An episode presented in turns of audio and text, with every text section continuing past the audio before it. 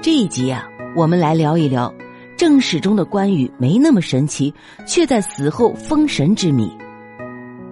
在中国，三国的故事几乎是家喻户晓，这里面的人物曹操、刘备、诸葛亮、关羽、张飞、赵云等等啊，每个人都有自己的一段传奇故事。提起关羽关二爷，可谓是家喻户晓。凭借手中的一把青龙偃月刀，胯下赤兔马，在三国时期险锋对手，有着万人敌的美誉。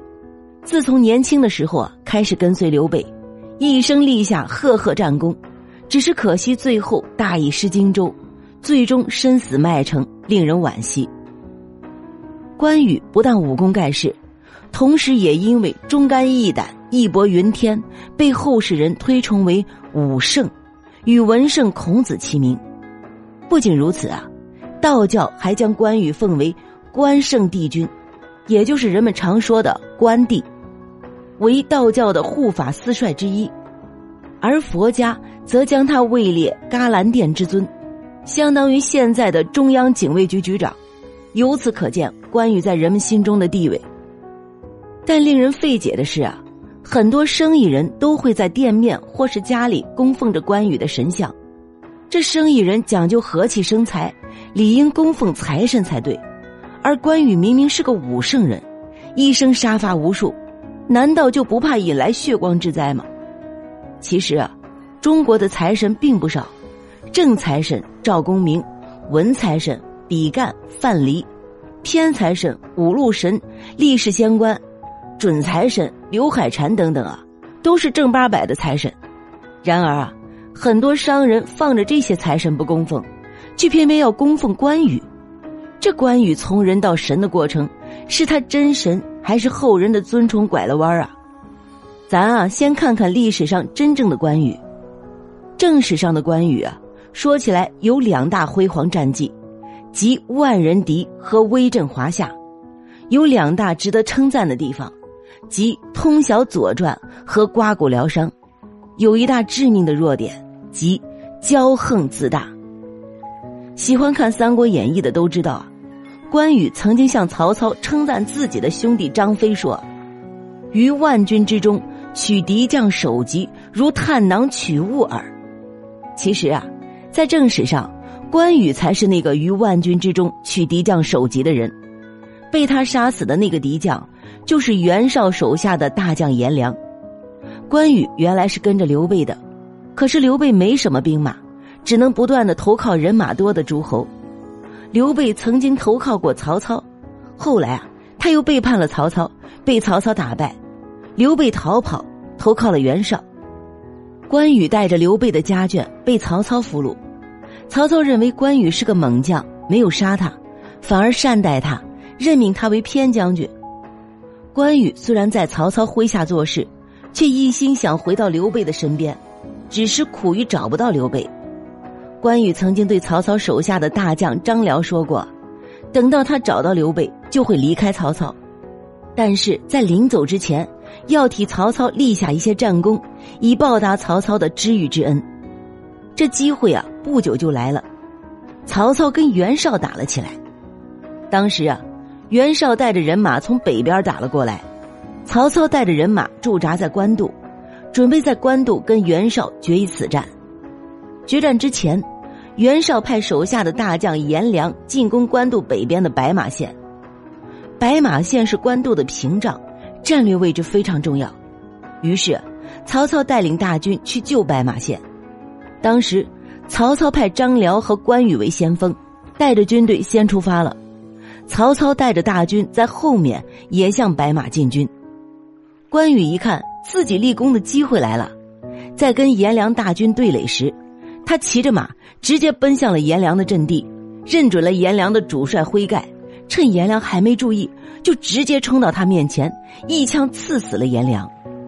颜良一死，袁绍的这支军队失去了主帅，被曹操的军队一冲，立即溃散。关羽于万军之中取敌将首级，也使得他名声大振。史书上称赞关羽是万人之敌。从此以后啊，一提到历代的猛将名将，人们就说到万人敌关羽、张飞，说他们是关张。可见啊，关羽是个极其勇猛的人。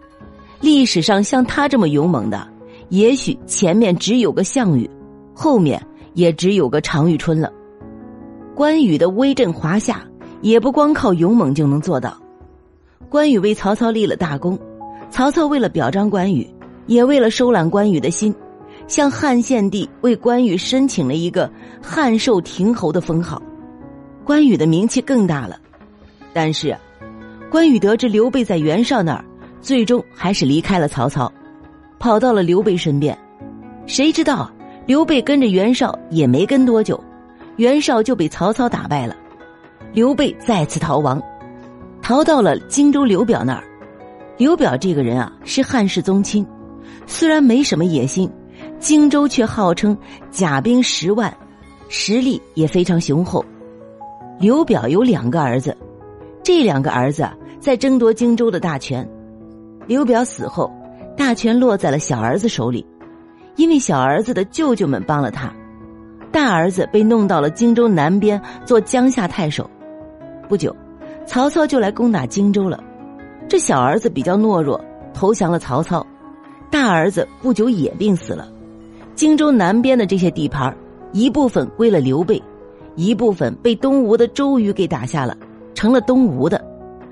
曹操打下半个荆州，就想渡过长江打东吴。这时候啊，刘备已经得到诸葛亮。诸葛亮建议刘备跟东吴联合，一起对抗曹操。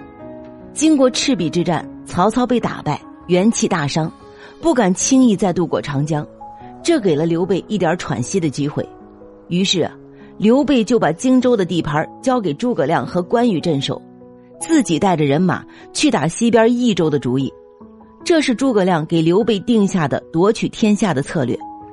刘备经过两年的时间拿下了益州，诸葛亮也到了益州，荆州啊就只剩下关羽镇守了。也可见，刘备不但极为信任关羽，也知道关羽有独当一面的实力。史学家吕思勉曾经说，刘备每次分兵都会让关羽统领分兵，这说明啊关羽有帅才。然而。当时的荆州情况比较复杂，长江以北的樊城和襄阳被曹操占领，守将是曹仁；荆州西边被刘备占领，守将是关羽；荆州东边啊被孙权占领，守将先是鲁肃，后是吕蒙。这三方都想吞并对面两方的地盘，占领整个荆州。这时候啊，曹操带领兵马攻打下来了益州北边的汉中。给刘备造成了很大压力，于是刘备就带领人马去夺取汉中。为了给汉中减轻压力，关羽就带领人马攻打了曹操占领的樊城和襄阳。谁知道，刘备虽然攻打下了汉中，却失去了荆州。